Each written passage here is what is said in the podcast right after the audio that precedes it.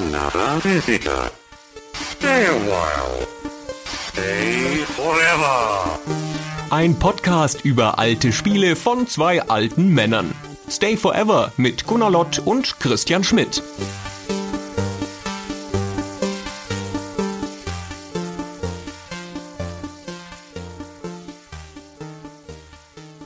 Hallo Christian. Guten Tag, Gunnar. Ach nein, wir wollten doch die Hörer immer begrüßen. Hallo, liebe Hörerinnen und Hörer. Hallo Christian. Hallo Gunnar. So, jetzt habe ich es mal gemacht. Gut, dass wir das korrekt gemacht haben. Wir hatten in der Hauptfolge zu Rogue viel über dieses Spiel gesprochen und nur sehr wenig über den Rattenschwanz an Spielen, die sich da nachgezogen haben. Und wir dachten, das wäre doch eine Gelegenheit, um hier mal experimentell eine Folge zu machen, die sich mit der Geschichte eines Genres beschäftigt. Wobei ich gleich mit dazu sagen muss, dass wir jetzt in erster Linie immer noch über die Frühzeit dieses Genres reden, der Roguelikes, also das, was alles nach dem Urvater Rogue kam oder noch besser gesagt um den Urvater Rogue herum. Denn wir haben ja in der Hauptfolge auch schon erwähnt, dass es da das ein oder andere Spiel gab, das sogar parallel oder vorher entstanden ist. Ach, jetzt habe ich mich nur auf Darkest Dungeon vorbereitet und jetzt willst du nur über die graue Vorzeit reden. Das ist ja immer dasselbe. Ja, Darkest Dungeon, bis dahin werden wir dann nicht mehr kommen. Also wenn wir die ganzen Roguelikes der Neuzeit mit reinnehmen würden, dann würden wir ja unseres Lebens nicht mehr froh. Nee, es geht schon um die direkten Nachfahren in diesem Stammbaum. Bei Roguelikes, das ist eines der wenigen Genres, bei denen man in so Zusammenfassungsartikeln häufig richtige Stammbäume gezeichnet sieht. Das geht nicht bei vielen Spielegenres, hier geht es. Diese Uräste dieses Stammbaums, darüber wollen wir ein bisschen reden. Genau, du hast ja schon gesagt, dass wir hier über Spiele sprechen, die quasi gleichzeitig oder um Rogue herum entstanden sind. Und das wird auch der Tenor dieser Folge. Ganz viele von den Spielen, über die wir sprechen, über diesen ersten Katalog der Roguelikes, sind Spiele, die sind entstanden, weil aus irgendwelchen Gründen die Leute mit Rogue entweder unzufrieden waren oder Rogue nicht spielen konnten und dann gesagt haben, ja, mach ich halt selbst schnell einen Rogue. Okay, wir steigen ein in unser Thema erstmal mit der sogenannten Berlin Interpretation. Denn Roguelikes sind ein Genre, für das gibt es eine, nun in Anführungszeichen, offizielle Definition. Die stammt aus dem Jahr 2008. Da fand nämlich in Berlin die International Roguelike Development Conference statt, also eine Konferenz von Leuten, die Roguelikes entwickeln. Eine Art Community-Kongress könnte man sagen. Und eines der Themen, die damals auf der Agenda standen, waren mal zu definieren, was ein Roguelike eigentlich ist. Da gab es eine Diskussionsrunde dazu und am Ende einigte man sich auf acht oder in manchen Auslegungen auch neun hochwertige Faktoren, die ein Roguelike definieren, und sechs geringerwertige Faktoren. Und diese hochwertigen, da haben wir einen Teil davon auch schon in unserer Hauptfolge zu Rogue genannt, das sind so Dinge wie natürlich die zufällige Generierung von den Dungeons, der berühmte Permadeath, also dass man sterben kann, ist das Spiel auch wirklich vorbei. Aber auch so Sachen wie, es muss ein rundenbasierter Spielablauf sein. Hier kommt in manchen Auslegungen dazu, dass es auch ein kachelbasiertes Spielfeld sein muss.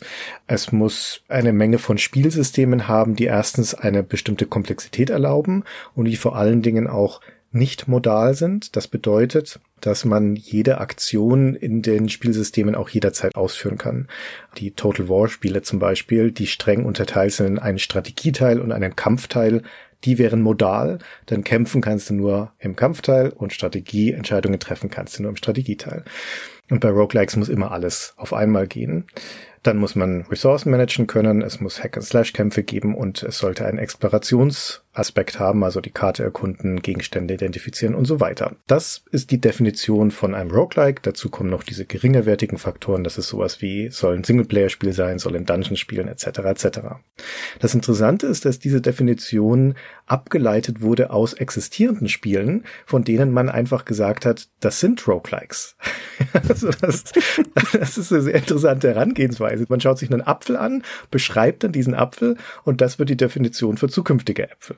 Ist ja auch eine nachvollziehbare Vorgehensweise. Und diese Roguelikes, die man sich angeguckt hat, das waren die großen fünf. Die galten 2008 als die großen fünf und sie gelten auch noch heute als die großen fünf. Und zwar sind das Rogue, das Urspiel, dann NetHack, Angband, Adam, also Ancient Domains of Mystery und Lindley's Dungeon Crawl. Und diese fünf schauen wir uns jetzt mal heute in dieser History-Folge etwas genauer an, plus noch ein paar Spiele extra. Insgesamt reden wir über zehn wichtige Roguelikes in der Geschichte der Roguelikes, die eben, wie gesagt, nicht nur parallel und nach Rogue kamen, sondern teilweise auch kurz davor. Und mit so einem Spiel, Gunnar, wollen wir doch gleich mal einsteigen. Genau, wir haben es schon in der Folge erwähnt. Es gibt ein Spiel von 1978, das heißt Beneath Apple Manor unter dem Apfelhaus. Das gilt als Roguelike in der offiziellen Definition, ist aber ein bisschen unfaire Definition, weil es ja vor Rogue erschien. Eigentlich ist Rogue ein Apple Manor-like, wenn man es ganz hart nehmen will. Das hat Don Worth geschrieben für den Apple II damals. Und es ist ein kommerziell veröffentlichtes Spiel. Das unterscheidet es von den meisten anderen Spielen, über die wir gleich noch sprechen werden.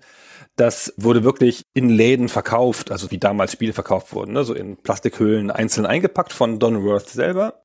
Aber das war schon vorher da und unterscheidet sich halt von den anderen. Die wurden ja alle über Uni-Netzwerke vertrieben.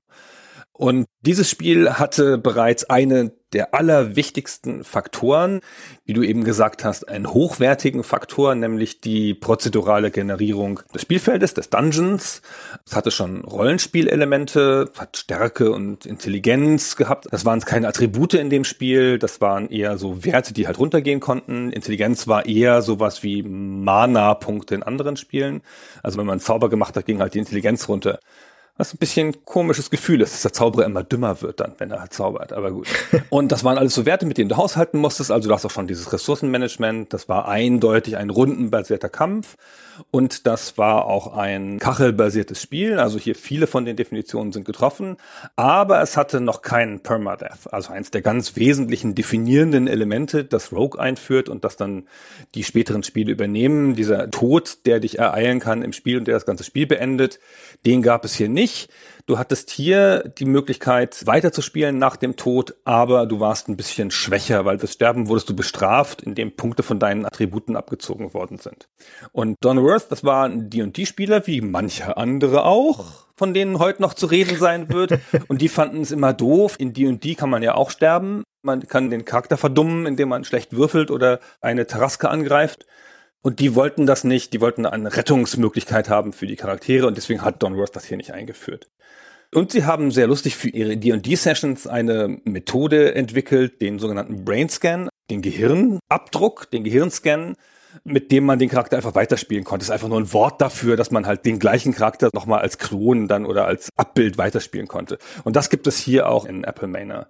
Aber ansonsten ist das schon fast Rogue und fast alle Elemente sind schon da, bis auf dieses eine Element, das sie halt nicht wollten. Aber es hat halt nicht diese Riesenverbreitung erreicht wie Rogue, weil Rogue einfach kostenlos verteilt wurde in diesen Netzwerken und dieses Spiel, das hat ein paar hundert Stück verkauft in Computerläden.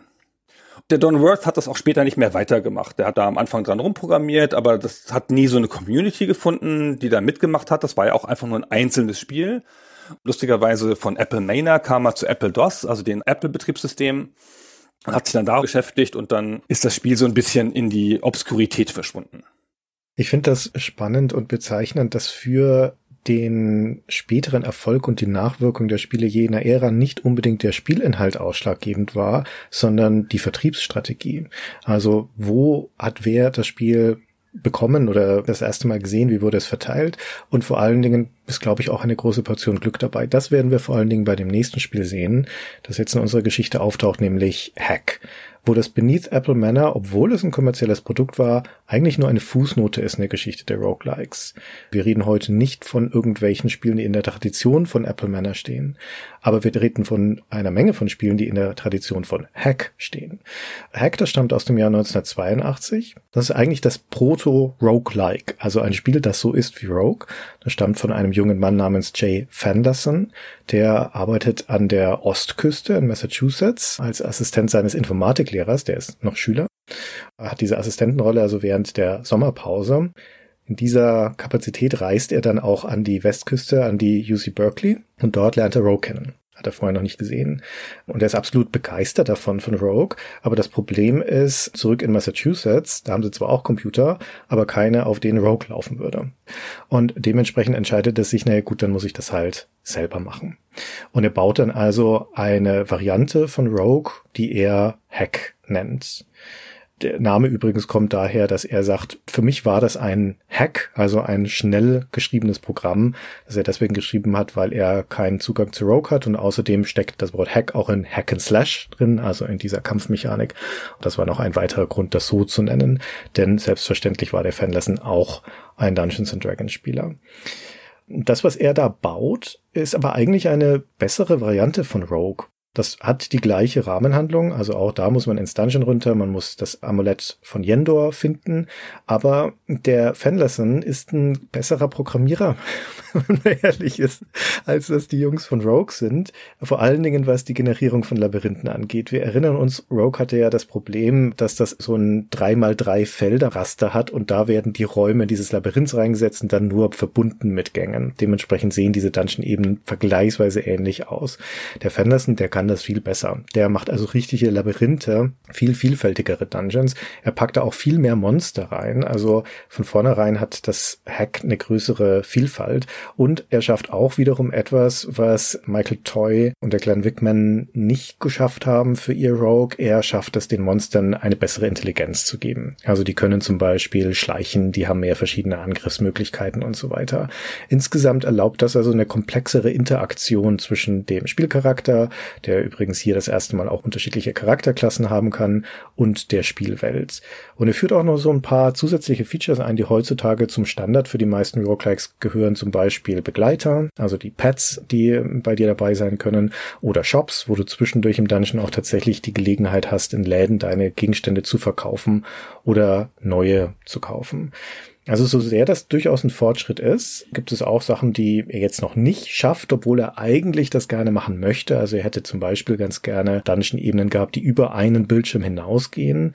Aber das hat er nicht hingekriegt. Auch vorgefertigte Levels da einzubauen, hat er nicht hingekriegt. Das blieb ein Traum. Und das Interessante an diesem Hack ist aber, dass er das auf dem Computer programmiert hat, den sie da hatten in Massachusetts. Das war ein PDP 1170 da hat er das auf eine Kassette gespeichert und hat diese Kassette mit seinem Code dann an die Usenix Association geschickt.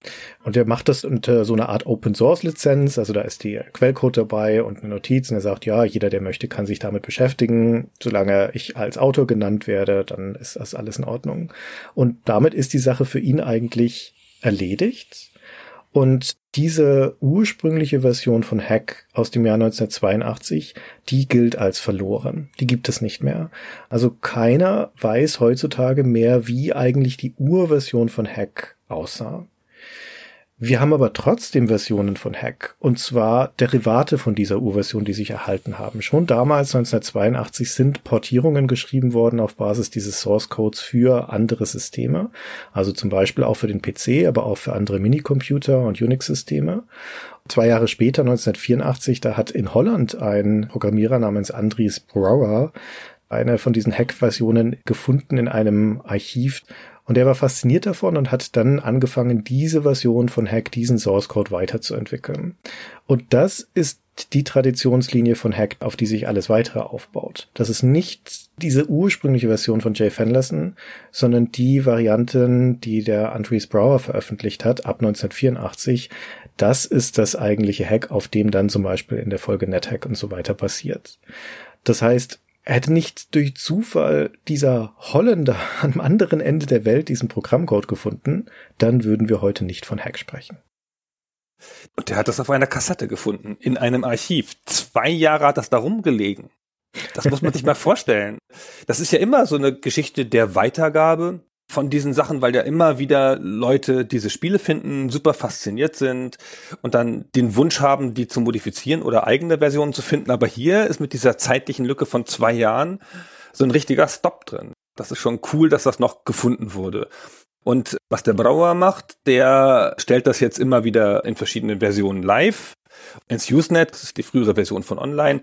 Und von hier an ist es alles dokumentiert und man kann das weiterverwenden. Das ist ja ein Unterschied zu Rogue. Das ist ja dann auch später kommerziell erschienen. Da haben sie den Quellcode nicht freigegeben.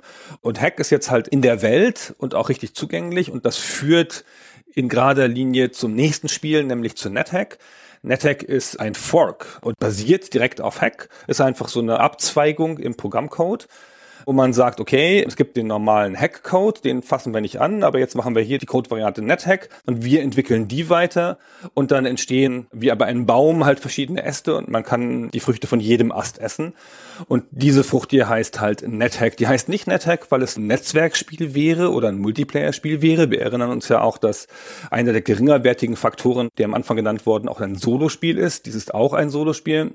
Aber die Gruppe, die sich da trifft im Usenet 1986 und das gemeinsam entwickelt, die beziehen sich mit dem Wort Net darauf, dass sie sich im Netz treffen. Ach, das ist eine großartige Zeit. 86, als es noch keinen WWW gab. Und das sind im Ursprung drei Leute. Mike Stevenson, Itzkal Miller, ein Philosophieprofessor und Janet Waltz, eine Programmiererin.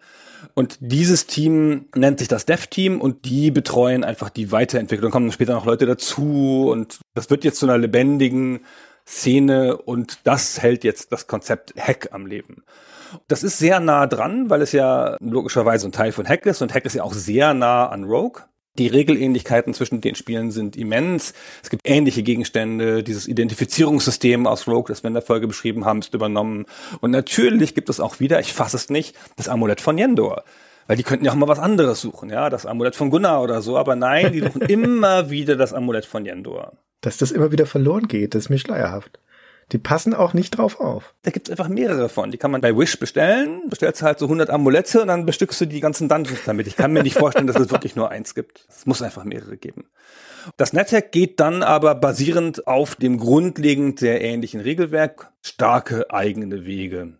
Zum Beispiel, indem es die Ernsthaftigkeit des D&D-Settings verlässt. Also es ist kein echtes D&D mehr, auch Hack schon nicht, aber es ist halt trotzdem ein vergleichsweise ernsthaftes Rollenspiel ohne großen Humor. Und hier bei NetHack kommt jetzt so eine Humorebene dazu, indem es plötzlich Klassen gibt wie den Ninja, den Touristen. Der Tourist als Charakterklasse startet mit mehr Geld und einer Kreditkarte und einer Kamera, die er gegen Monster einsetzen kann. Also man sieht schon, dass es hier jetzt plötzlich um andere Sachen auch geht, um so ein bisschen eine nerdige Stimmung und nicht nur das pure Hack and Slay hier.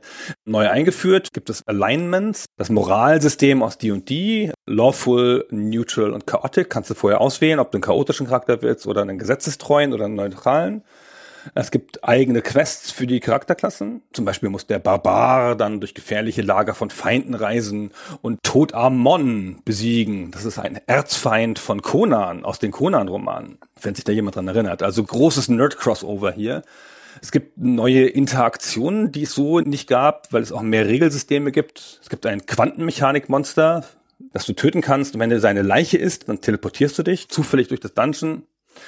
Und noch einige Sachen mehr, die das Spiel insgesamt komplexer machen, starke neue Zufallsereignisse, Emergent Gameplay einfügen und das einfach zu einem sehr interessanten neuen Spiel machen und einer sehr interessanten neuen Erfahrung, obwohl es super nah am Rogue ist. Und es bringt auch richtig ein paar Sachen noch rein, die gefehlt haben. Zum Beispiel Monster hatten vorher immer nur Buchstaben, das haben wir erzählt. Das T für den Troll berühmterweise. Und jetzt haben die Monster auch noch Farben. Man stelle sich das vor. Wir sprechen hier immer noch von ASCII-Zeichen und ganz einfacher Grafik, schwarzer Hintergrund und Buchstaben und Punkte da drauf. Aber jetzt hatten die Monster auch Farben. Und das war auf den Systemen, die es damals gab, also das wurde ja dann auf irgendwelchen Uni-Terminals gespielt, das war da schon sehr überraschend, dass es da überhaupt mal Farbe gab bei sowas. Das war schon eine der großen Änderungen. Eine der Sachen, die man immer hört oder liest, wenn man über Roguelikes liest, ist das Akronym YASD, YAST. Das steht für Yet Another Stupid Death, was sehr gut das Gameplay von Roguelikes beschreibt. Und das kam hier zum ersten Mal vor. Das hat die Community von NetHack eingeführt, dieses Akronym, weil es hier mehr Zufallsereignisse gibt, die dich zum Tode bringen können. Also nicht so Zufallsereignisse im Sinne von, dass da so ein Event passiert, sondern dass irgendeine Kombination von Gameplay-Mechaniken dich zu Tode bringen. Du kannst eine Kokatrice die du besiegt hast, aufnehmen und damit kannst du theoretisch, wenn du Handschuhe trägst, andere Monster stupsen oder schlagen und dann versteinern die, weil die Kokatrice in sich noch versteinerungsfähig ist. Du kannst aber auch, wenn du sie eine Treppe runterträgst, hinfallen und dann berührst du dich selber und dann hast du einen Yet Another Stupid Death. Und, und, und noch viel, viel, viel mehr. Insgesamt ein super Spiel. War das nicht deine erste große Erfahrung mit Roguelikes? Nicht meine erste große Erfahrung, aber ich habe eine ganze Weile lang NetHack gespielt und es ist ein faszinierendes Spiel. Wobei ich aber inzwischen der Meinung bin, dass NetHack für mich das prototypische Spiel ist, bei dem es mehr Spaß macht, darüber zu lesen oder zu hören, als es selber zu spielen.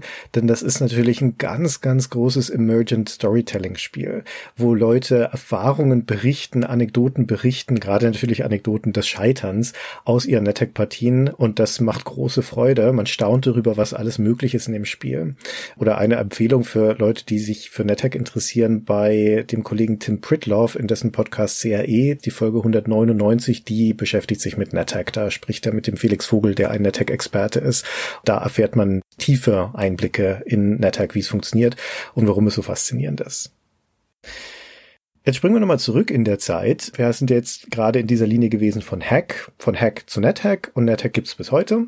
Jetzt müssen wir aber noch eine zweite Linie aufmachen und zwar die von Moria. Eigentlich heißt das Spiel komplett The Dungeons of Moria, ist 1983 erschienen.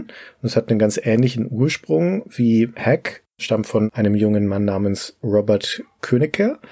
Und der wollte auch seine eigene Version von Rogue haben damit er die jederzeit spielen kann und hat deswegen auch wieder eine selbst geschrieben. Und der Könige, der wusste nix von dem Jay Fanlesson oder von anderen Leuten. Also es lag einfach in der Luft, dass Rogue seine Samen gestreut hat und andere Leute das aufgegriffen haben. Und du hast dir ja vorhin gewünscht, dass man mal was anderes machen könnte, als immer dieses dumme Amulett von Yendor aus dem Dungeon rauszuholen. Hier hast du es. Moria, der Name sagt's ja schon, ist angesiedelt in der Welt des Herrn der Ringe. Und hier musst du in die Minen von Moria hinabsteigen steigen, um den Balrog zu erschlagen, der da unten drin ist. Da musst du nichts holen. Du musst den einfach nur umbringen. Ist das besser? Ja, ein offizielles Herr der Ringe Lizenzspiel. Garantiert. Hat Tolkien persönlich noch seinen Segen dazu gegeben. Also nicht, dass man das missversteht, das ist natürlich kein offizielles Lizenzspiel, aber es nimmt ein bisschen das Szenario aus dem Herrn der Ringe. Der Balrog ist ja eine Figur aus dem Tolkien-Universum und das Spiel wird hier in das Tolkien-Universum versetzt, aber nur mit zarten Anleihen. Ja, genau. Damals war alles möglich. also wieder mal gilt, mehr als dass es Anleihen von Tolkien nimmt, nimmt es sich Anleihen von Dungeons and Dragons. Denn ja das Moria, das ist ja, also heutzutage ist das bekannt als das Spiel mit der Stadt. Komme ich gleich noch dazu. Aber eigentlich ist die wesentliche Weiterentwicklung zu Rogue, dass es viel mehr Rollenspiel ist, als Rogue das ist. Im Sinne von charaktergetriebenes Rollenspiel. Da gibt es also Charakterklassen jetzt drin, aber auch Rassen. Da gibt es das von D&D bekannte Charaktersystem mit Attributen. Der Charakter hat ein Alter. Es gibt jetzt Mana-Punkte und es gibt auch ein Talentsystem für zum Beispiel das Entschärfen Werfen von Fallen oder das Suchen, was ja in Rogue so ein Glücksding war, das ist jetzt ein Talent oder wie gut du im Fernkampf bist, ist ein Talent und so weiter und so weiter. Aber das Augenfälligste, das ein Spielelement ist, das sich als sehr dauerhaft erwiesen hat, ist diese Tatsache, dass Moria diese Stadt einfügt. Also man startet nicht wie bei Rogue in der ersten Dungeon-Ebene, sondern man startet in der Stadt oben drüber, bevor man dann runtergeht in das Dungeon. Und zu dieser Stadt kann man auch jederzeit zurückgehen, um dort wieder seine Gegenstände zu verkaufen. Also ein bisschen wie bei Wizardry eigentlich. Da ist das Jahr 1981 auch schon so gewesen. Und weil man also hier jetzt den Weg hin und zurück hat und aber auch wie bei Rogue die Levels nicht erhalten bleiben. Das heißt, jedes Mal, wenn du da reingehst, sehen die Levels wieder anders und jedes Mal, wenn du da hochgehst, sind die Levels auf dem Rückweg auch anders. Es ist halt alles zufallsgeneriert. Aber weil du diesen Rückweg hast und deswegen mehr Überlebensmöglichkeiten ist dafür das Dungeon auch doppelt so tief. Da musst du also jetzt bis Level 50 runter, bevor du dem Balrog endlich gegenüberstehst. Und dieser Bosskampf da unten, das ist dann auch tatsächlich das Finale des Spiels. Also da gibt's dann keinen Rückweg mehr. Wenn der tot ist, dann ist vorbei auch hier, du siehst halt, dass da Leute am Werk sind bei diesen ersten Rogue-Nachfolgern, die die Technik auch ein bisschen besser beherrschen. Hier hast du zum Beispiel jetzt das, was Hack noch nicht geschafft hat. Hier hast du tatsächlich auch Dungeon-Levels, die sich über mehr als einen Bildschirm erstrecken und Räume, die festgefügt sind, also wo ein von Hand gebauter Raum in das Dungeon eingefügt werden kann. Und man hat hier das erste Mal auch die Tatsache, dass Gegner sich in unterschiedlichen Geschwindigkeiten bewegen. Was vor allen Dingen heißt, dass du an früheren Levels recht langsame Gegner findest und in späteren, tieferen Dungeon-Levels sehr schnelle. Wo es auch sein kann, dass die in 0, nix an deinen Charakter rangerast sind und ihn erschlagen haben, bevor du überhaupt eine Möglichkeit der Reaktion hast. Also da musst du dich dann drauf einstellen. Also unterm Strich ist das Moria nicht nur ein einflussreiches Spiel, wie wir dann gleich noch hören werden, sondern es ist auch das, von dem Michael Toy, also einer der Macher von Rogue, später gesagt hat, so habe ich mir Rogue vorgestellt. Wenn wir die Zeit und die Fähigkeiten gehabt hätten, dann wäre das genau das wäre das Spiel, das wir hätten machen wollen. Was ja doch ein ziemlicher Adelsschlag ist. Und wie immer gilt aber hier auch, der Könige, der zieht sich nach einiger Zeit, also nach drei Jahren, um genau zu sein, an der Arbeit von an Moria zurück. Der ist inzwischen berufstätig geworden, der ist bei American Airlines als Programmierer eingestiegen. Das nimmt natürlich Zeit in Anspruch. Und deswegen hat er das also aufgegeben, aber auch hier wieder die Community übernimmt. Auf Basis von seinem Spiel sind dann in der Folge Varianten entstanden.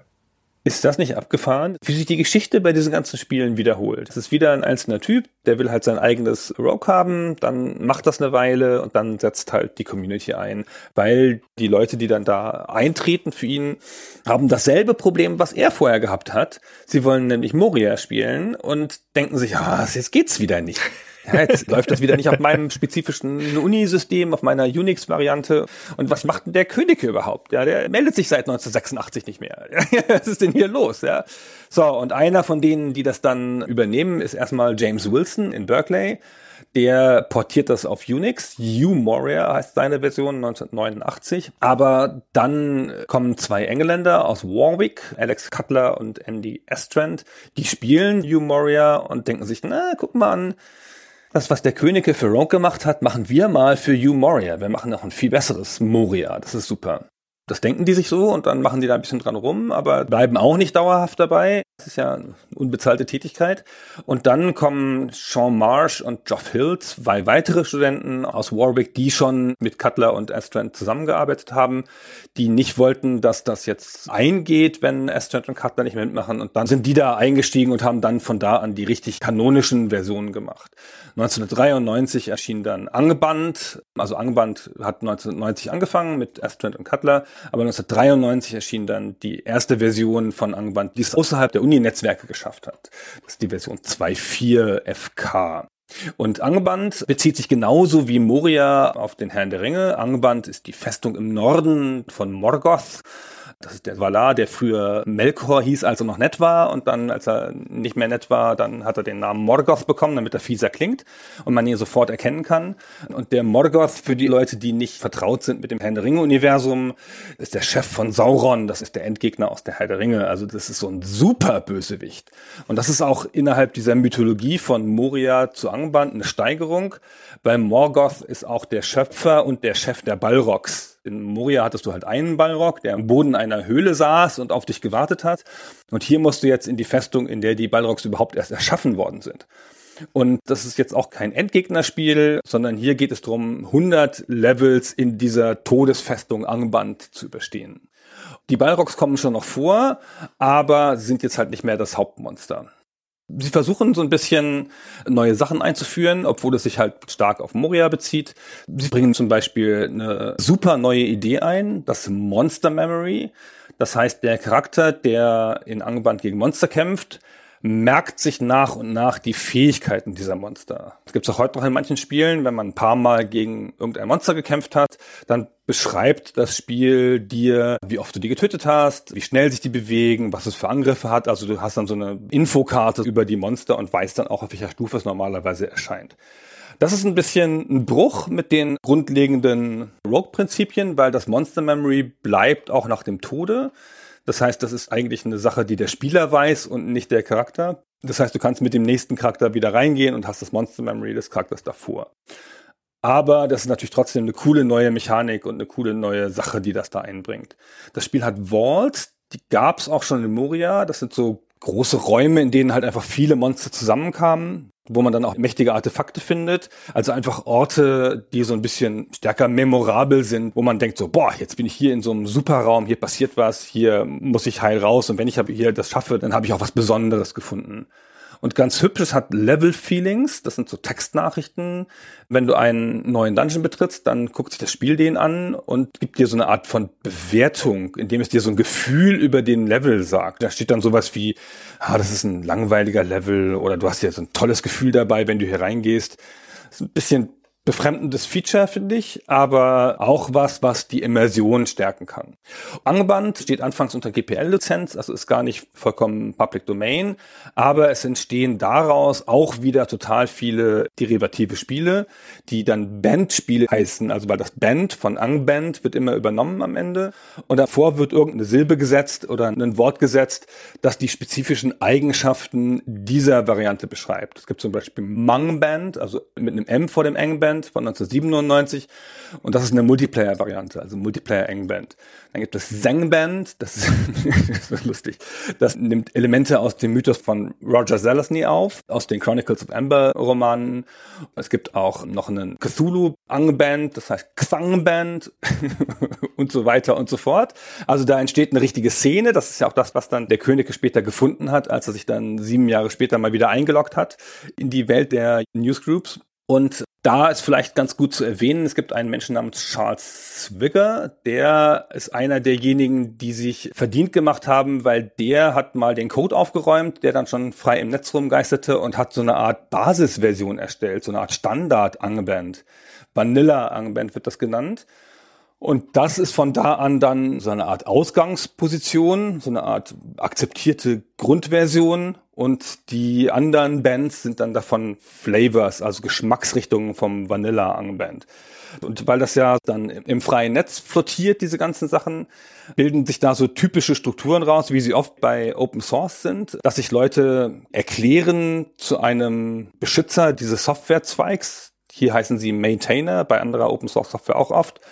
Und diese Maintainer üben oft so eine Art von Administrationsfunktion aus für einen bestimmten Zweig der Weiterentwicklung. Das ist keine offizielle Position, aber es ist halt so, wenn irgendjemand sich da hinsetzt und ohne Geld kostenlose Arbeit leistet, die der Community zugutekommt, dann richten sich da auch viele nach. Und oft haben die bei vielen Open Source Projekten sehr mächtige Funktionen.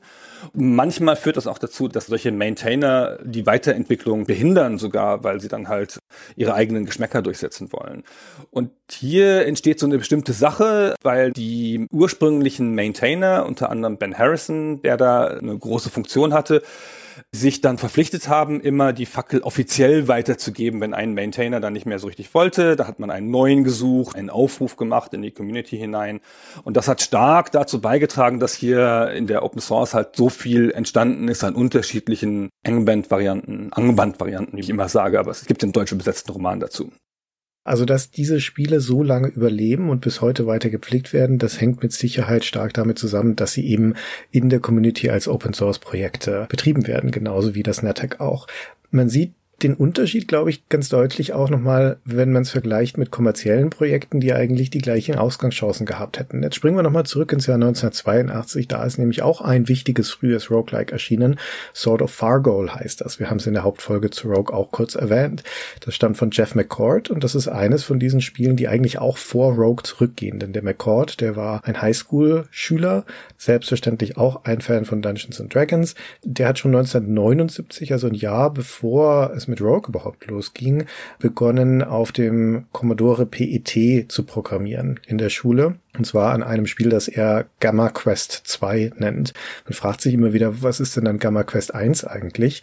Aber der McCord hat später selber mal gesagt, ja, pff, also vielleicht hat er seine ersten Programmierexperimente so genannt, aber seiner Erinnerung nach hieß das Spiel schon immer Gamma Quest 2. Es gibt kein Gamma Quest 1. Und das Gamma Quest, das entsteht, weil er in einem Programmiermagazin ein Listing sieht, mit dem man Labyrinthe generieren kann. Und dann denkt er, hm, Labyrinthe, Dungeons, Dungeons and Dragons, da könnte ich doch vielleicht irgendwie sowas Rollenspieliges draus machen. Und das wird eben dieses Gamma Quest. Wie gesagt, programmiert für den PET. Aber der McCord, der kommerzialisiert das dann und zwar über Apex, also über die Firma, bei der später dann auch Rogue kommerziell erscheint. Sword of Fargoal ist aber zwei Jahre früher dran. 1982 erscheint das. Dann, wie gesagt, nicht unter dem Namen Gamma Quest, sondern es wird umbenannt. Einerseits, weil Gamma Quest 2 irgendwie ein komischer Titel Titel ist für ein Spiel, das keinen ersten Teil hat. Und zweitens aber auch, weil es noch portiert wird bei der Gelegenheit. Es erscheint also nicht für den PET, sondern für den Commodore VC20. Auch eine von diesen frühen Heimcomputermaschinen. Und das Sort of Fargo, das ist so eine, auch so eine Art Proto-Roguelike. Das hat ein paar Eigenarten, die nicht in diese Berlin-Definition fallen. Es hat auch diese zufällig generierten Dungeons. Es hat also auch dieses tiefer runtersteigen in den Dungeon, schrittweise Abfolge und so weiter. Aber eine ganz kuriose Eigenschaft, die das hat, ist, das ist quasi ein Echtzeitspiel. Also auch wenn man hier schrittweise vorgeht, aber die Gegner bewegen sich unabhängig vom Spieler. In einem festen Rhythmus, alle paar Ticks oder Sekunden. Und je tiefer das Dungeon, desto schneller dann auch wieder. Aber das heißt, wenn du da einfach nur rumstehst mit deiner Spielfigur, dann kommen die Gegner halt anmarschiert. Aber wenn man so möchte, ist das eigentlich schon Diablo vorweggenommen, ne? weil Diablo ist ja dann auch, auch wenn es in dieser Tradition der Roguelike steht, das ist ja auch ein Echtzeitspiel. Und es hat aber, auch das ein großer Unterschied zur Rogue, das hat automatische Kämpfe. Also wenn man sich mit einem Monster anlegt, dann wird das Kampfergebnis direkt ausgewürfelt. Der McCord wollte damals schon eigentlich mehr, dass dieses Fantasy-Erlebnis in dem Dungeon im Vordergrund steht und weniger die Kämpfe. Deswegen macht das der Computer. Und weil die Atmosphäre ihm auch wichtig ist, spielt Sound da eine große Rolle. Das ist was, das hat Rogue zum Beispiel überhaupt gar nicht. Aber hier in Sort of Fargo, da gibt's das schon. Soundeffekte, die also auch in der Dunkelheit schon andeuten, wenn Monster da in der Gegend sind und wenn sie sich nähern. Das ist für die damalige Zeit schon ein bemerkenswertes Feature. Das Fargol hat auch diesen Gedanken, dass man da runtergehen muss und das namensgebende Schwert bergen muss und dann wieder hochbringen muss. Also irgendwie haben alle Leute die Idee, dass man da irgendwas holen muss aus diesem Dungeon. Sei es ein Amulett oder ein Ballrock. Naja gut, den muss man erschlagen. Dann trägt man einen Huckepack wieder hoch, ne, weil er sich ver verirrt hat, der arme Ballrock in diesem Labyrinth. Denn hier ist es dieses Schwert, es hat nur diese kleine Gemeinheit, dass das Schwert auf dem Rückweg ganz leicht verloren gehen kann, und zwar wann immer dich irgendein Gegner angreift. Der muss dich nicht mal besiegen. Der muss dich einfach nur einmal hauen und dann ist das Schwert weg und liegt dann wieder auf dem untersten Dungeon-Level, da wo man es gefunden hat. Und dann muss man wieder runtergehen, aber auf dem Rückweg gibt es ein Zeitlimit. Da hast du nur 32 Minuten Zeit, um wieder nach oben zu kommen. Das heißt, der, der gesamte Rückweg besteht eigentlich darin, Gegnern auszuweichen. also im Dunkeln, ne, brauchst du auch Lichtzauber und sowas, damit du das schaffen kannst. Eine ganz eigene, auf ganz eigene Art und Weise super frustrierende Spielerfahrung, wie diese Spiele alle so sind. Die sind, machen alle ab einem gewissen Punkt keinen Spaß mehr, weil sie richtig scheiße schwer sind.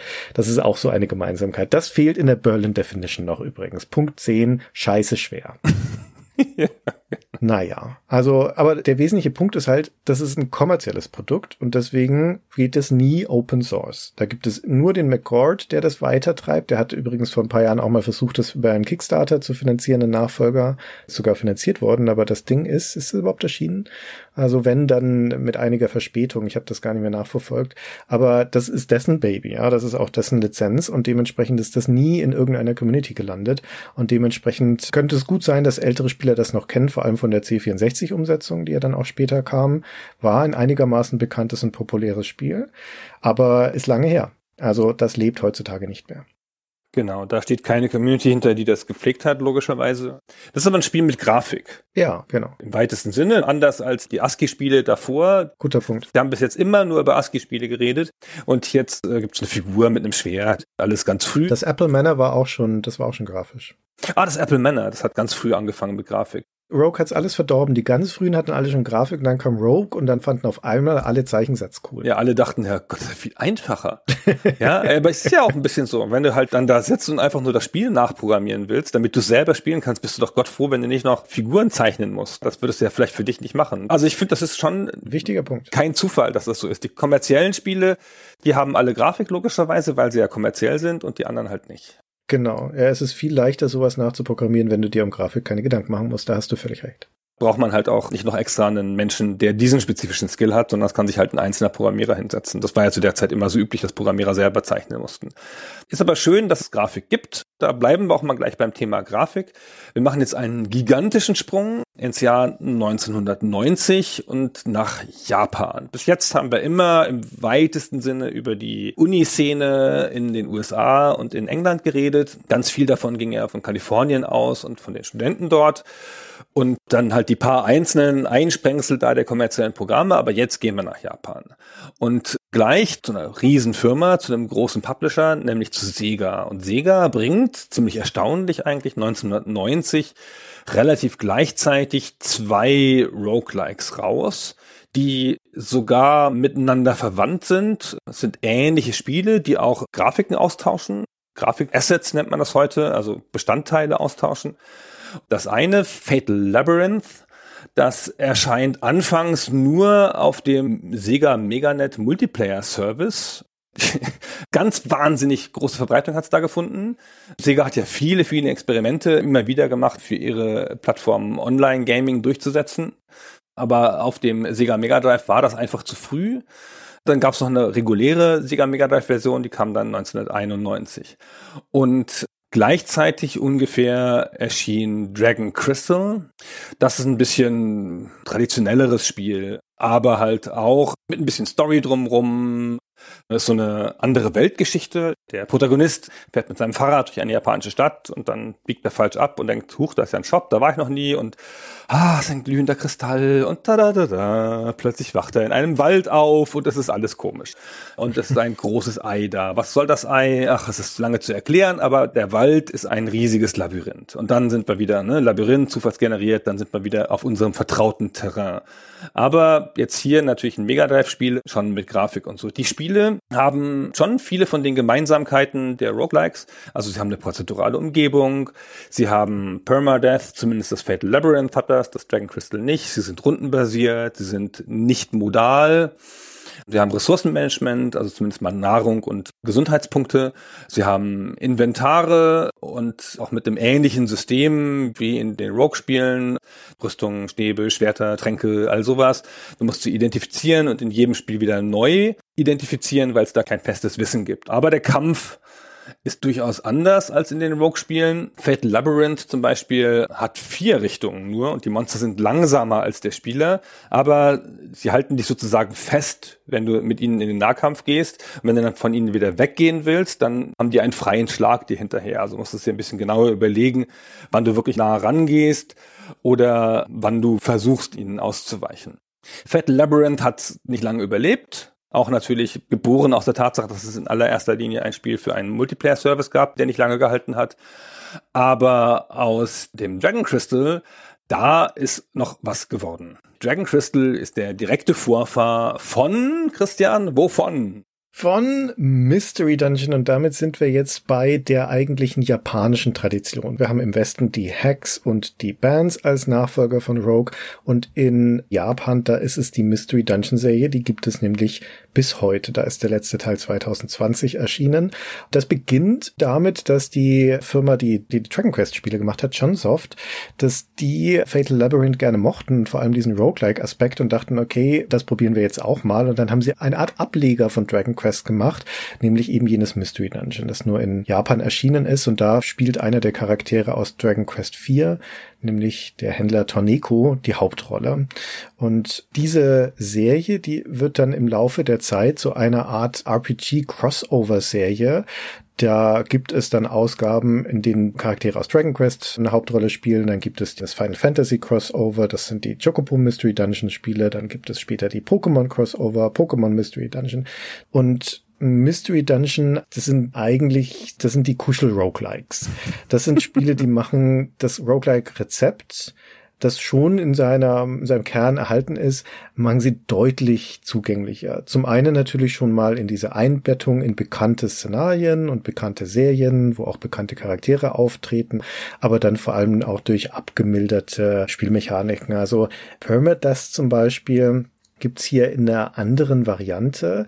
Wenn man in den Dungeon stirbt, dann ist nicht der Charakter per se tot, sondern nur dieser Anlauf in das Dungeon runterzugehen ist gescheitert. Also du wachst draußen wieder auf und kannst dann wieder reingehen in diesen Dungeon und der beginnt halt wieder von vorne und hat ein neues Layout und sowas. Aber der eigentliche Charakter, der bleibt erhalten.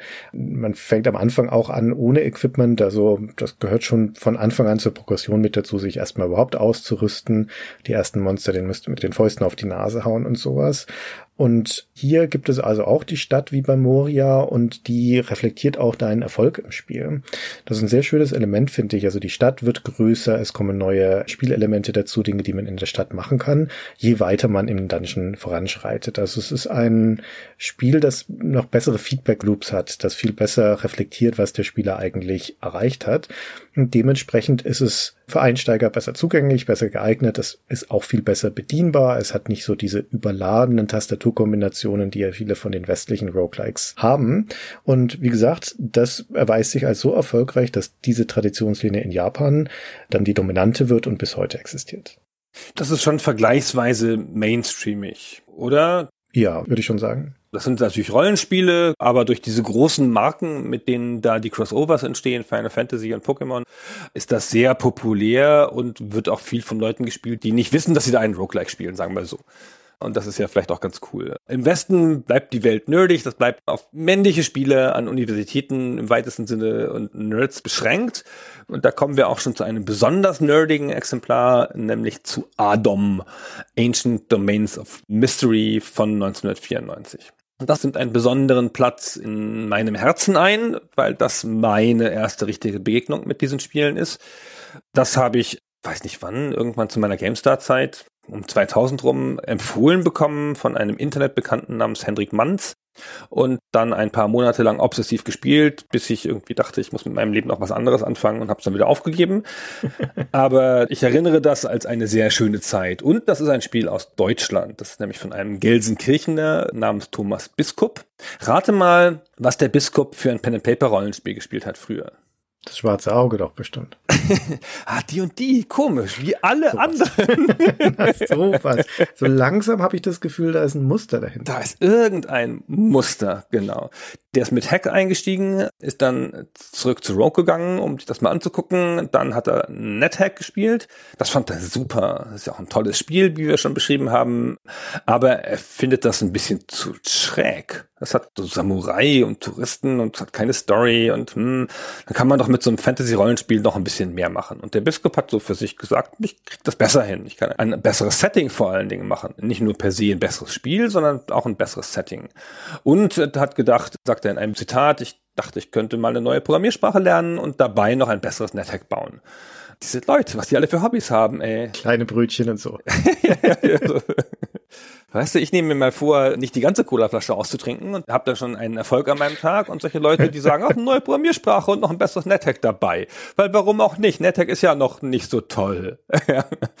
und so fängt dann Ancient Domains of Mystery an. Und der macht jetzt wirklich eine ganze Reihe von Sachen anders. Erstmal die Grafik bleibt, also es ist auch am Anfang ein ASCII-Zeichenspiel es gibt dann relativ schnell auch grafische Varianten, aber erstmal bleibt das. Die Variante, die ich gespielt habe, keine Ahnung, um 2000 rum oder so, es war auch noch die ASCII-Zeichen-Variante. Jetzt gibt es das auch auf Steam, da kann man das mit Grafik spielen. Es orientiert sich am stärksten an NetHack, ja, es ist nicht auf diesem Moria-Angband-Zweig, es gehört eher dahinter. Und es fängt sehr viel stärker mit Rollenspielelementen an als viele andere. Und es ist erstmal nicht Open Source. Es ist das Spiel von Thomas Biskop und das bleibt es auch. Es war ein Freeware-Spiel. Also man kann es kostenlos weitergeben, ist alles gar kein Problem. Aber das ist schon wichtig, dieser Punkt, weil das ist eigentlich das einzige von den großen Roguelikes, das nicht Open Source ist, wenn ich das richtig im Kopf habe. Das tatsächlich von einer Person dann aber mit großem Ehrgeiz über lange Zeit weiterentwickelt wurde. Genau, das ist ja schon die andere gute Lösung, wenn ein Entwickler das Spiel wirklich lebt und ständig weiterentwickelt und auch neue Varianten dazu macht und dabei natürlich auch eng mit der Community arbeitet und nicht dann wie der Könige nach drei Jahren geht. Deswegen ist das noch am Leben und deswegen gehört es auch zu den großen Roguelikes, weil der Biskup da ganz schön dahinter gesessen hat die ganze Zeit. Es gibt auch noch neue Varianten, dann gab es noch einen Kickstarter für ein Pen-and-Paper-Rollenspiel und also es ist eine richtige Welt darum entstanden und es lohnt sich auch heutzutage noch da einzutauchen in das Ancient Domains of Mystery und das, was es da drumrum gibt. Es gibt auch verschiedene Varianten von dem Spiel. Der Biskup macht eine Sache ganz krass anders. Der macht eine Welt und keinen Dungeon. Und das ist jetzt wirklich für diese Art Spiel eine starke Abkehr von dem Grundkonzept. Es gibt da Städte und Flüsse und Ozeane und Tempel und Hügel und Berge und also eine richtige Landkarte, über die du da läufst. Eher so wie in den frühen Ultimas. Und es ist nicht diese ganz eng umrissene Aufgabe, diese starke Metapher, dass du hinabsteigst in ein Verlies, sondern hier bist du auf einer ganzen Welt unterwegs. Und es hat mehr Story und mehr Interaktion mit der Spielwelt, weil Du kannst wie bei anderen schon ein Alignment wählen, also du kannst halt sagen, ob du chaotisch oder gut bist oder neutral, aber das entscheidet hier auch, wie die NPCs auf dich reagieren und welche Quests du von Leuten bekommen kannst. Und dann gibt es Quests, die auf unterschiedliche Arten gelöst werden können und die Methoden, die die Spieler anwenden, beeinflussen dann wieder, wie die Nichtspielercharaktere reagieren. Und das klingt jetzt, finde ich, schon sehr nach einem modernen Rollenspiel, nach Witcher oder sowas dass du halt auf eine bestimmte Art eine Aufgabe löst und dann gehst du halt zurück zur Hexe sowieso, die dir den Auftrag gegeben hat und dann sagt dir aber lieber Witcher, das ganze Dorf, das du dabei abgebrannt hast, das hast du nicht richtig gemacht, ja? Kannst du es nochmal bitte machen, ohne dass Leute zu Tode kommen? Du sagst, ach so, das geht auch? Ah. Und so ist es ein bisschen in einfacherer Form hier auch in Ancient Remains of Mystery. Also anspruchsvoll und komplex, was die Rollenspielausrichtung angeht. Dann gibt es Chaos und Mutationen. Wenn du ein chaotischer Charakter bist, kannst du leichter Mutationen kriegen. Und diese Mutationen sind so ein bisschen wie in der Warhammer-Welt. Die Chaos-Mutationen, du kannst halt eine Mutation bekommen und die kann dir helfen. Also kann deinen Charakter stärker machen. Die kann aber deinen Charakter auch schwächer machen oder mit einem Makel versehen. Und das gibt hier, weil das ein Zufallssystem ist, ein starkes Element von Emergent Gameplay rein und definiert deinen Charakter stark. Du kannst mit den Mutationen sozusagen an eine Grenze gehen und hoffen, dass du halt immer wieder welche kriegst und dass die dann den Charakter wirklich mächtig machen. Aber dann die eine, die zu viel ist, die macht dann den Charakter plötzlich nutzlos. Das ist alles genau wie bei Warhammer. Und das ist ein sehr starkes Konzept, was den Charakter stark definiert. Wie gesagt, das Spiel wird bis heute gepflegt, ist jetzt auch mit grafischen Varianten erhältlich. Es gibt das Ultimate Adom Caverns of Chaos. Das ist erst jetzt im Februar 2021 erschienen und das ist so ein richtiges kommerzielles Nachfolgespiel. Das ist inhaltlich sehr nah dran, hat Fraktionen und ist auch wirklich ein vollständiges kommerzielles Spiel. Genau, also da sind wir jetzt Mitte der 90er bei dem Adam und wir sind jetzt dann auch bei unserem letzten der großen Roguelikes. Das stammt also auch aus Mitte der 90er. Das ist schon relativ weit zeitlich entfernt von Rogue, aber auch relativ weit zeitlich entfernt von der Jetztzeit, in der wir reden. Also man sieht die großen Roguelikes, das sind schon die alten Vorfahren von der Vielfalt von Roguelike und Roguelite Spielen, die wir heute kennen. Und das ist das letzte, das ist Linleys Dungeon Crawl oder Dungeon Crawl oder auch nur Crawl, wie es gerne genannt wird. Linley, dieser Name, der kommt von dem Entwickler. Das ist ein Australier namens Linley Hensel. Also Linley ist sein Vorname.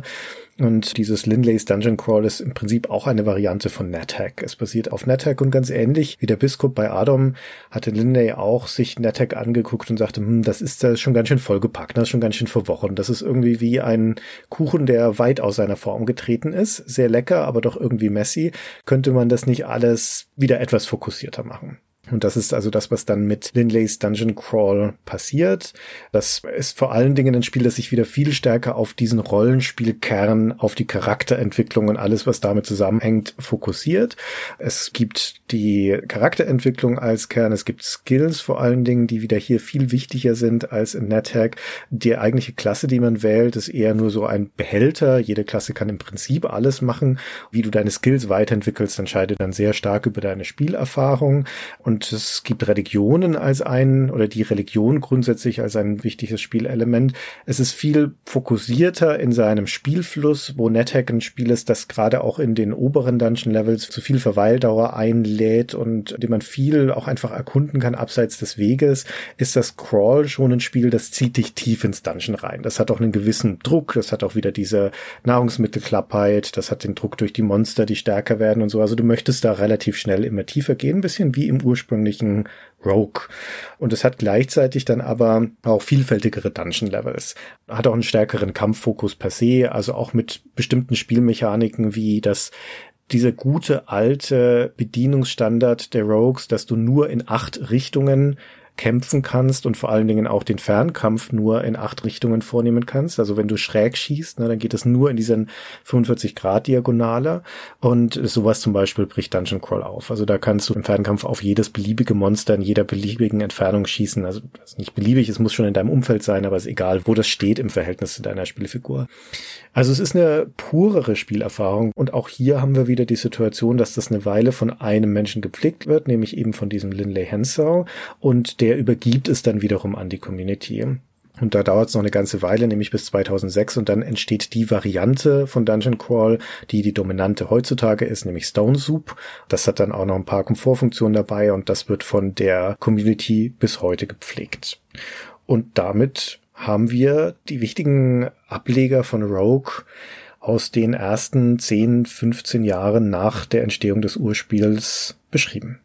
Ja, und das ist aber auch, also will nicht sagen, dass das vollständig ist, aber der Kern dieser Entwicklung, der dann halt bis in die 90er reicht und wo dann einzelne Spiele dann auch wirklich aus eigener Kraft den Kopf über Wasser halten und bis heute leben.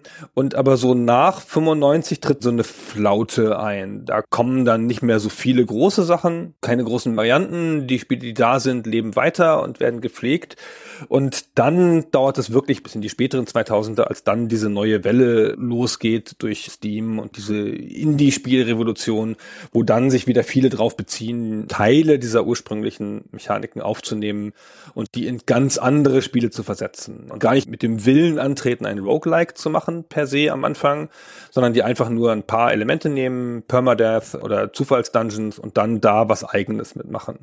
Eins meiner ewigen Lieblingsspiele ist ja Faster Than Light, FTL, was auch ein Raumschiffspiel ist, wo du eher so eine Art Metapher hast wie bei Raumschiff Enterprise, dass du halt mit so einem kompletten Raumschiff mit lauter Subsystemen gegen andere Raumschiffe kämpfst. Und da ist es wirklich nur die zufällige Generierung des Weges und der Permadeath und der ganze Rest ist da nicht mehr so klar erkennbar drin, außer natürlich Ressourcenmanagement, aber das hat es schon immer gegeben. Und das läutet dann nochmal eine ganz neue Phase ein von Popularität für das Thema Rogue. Stimmt. Wenn du jetzt dich entscheiden müsstest, zu einem von diesen zehn der großen alten Roguelikes zurückzukehren, welches wäre denn dein Favorit? Ich würde schon wieder gerne nochmal Adam spielen. Das war ja klar. Ja, es tut mir leid. Die alte Liebe und so, na, du kannst dich nicht davon lösen. also ich finde, das, was am meisten Potenzial hat aus heutiger Sicht, ist Stone Soup, weil es auch gut gepflegt ist und da richtig viel los ist. Aber das gefällt mir einfach nicht so gut wie Adam. Also da ist einfach eine andere Art von Gameplay-Fokus und ich mag halt den Fokus, den Ancient Domains of Mystery setzt. Okay. Und du? Bei mir wäre es entweder Angband aus tatsächlich historischem Interesse, weil diese Moria-Strang ist der einzige, in dem ich nie ein Spiel gespielt habe. Ich habe NetHack gespielt, ich habe Adam gespielt, aber bei den Bands kenne ich keins. Das würde ich gerne mal nachholen, aber um ehrlich zu sein, so rein nach Sympathie und Neugierde würde ich am ersten mal eins von den frühen Mystery Dungeon Spielen spielen, glaube ich. Hätte durchaus Lust auf ein einsteigerfreundliches Roguelike. das wohl wahr. Naja. Na gut. Okay, so, damit sind wir durch mit unserer Geschichte, zumindest der Frühgeschichte der Roguelikes. Das war, wie gesagt, ein Prototyp. Möglicherweise bieten sich in Zukunft nochmal die eine oder andere Spielereihe dafür an, um auch so eine Geschichte nachzuerzählen von nachfolgenden Titeln bei einem großen Ursprungsspiel. Wenn euch das gefallen hat hier, sagt uns bitte Bescheid, beziehungsweise auch wenn ihr Anregungen habt, was wir vielleicht verändern könnten, sagt uns Bescheid. Dann bleibt es vielleicht nicht bei diesem einen Prototypen, sondern wir machen das bei Gelegenheit nochmal. Es muss sich natürlich anbieten. Jetzt gucken wir mal, was ihr sagt. Ja, genau. Wenn es doof findet, dann macht er so traurige Smileys und das verstehen wir dann schon und dann gibt es das nie wieder, nie wieder. okay, Gunnar, herzlichen Dank. Danke und bis zum nächsten Mal. Tschüss.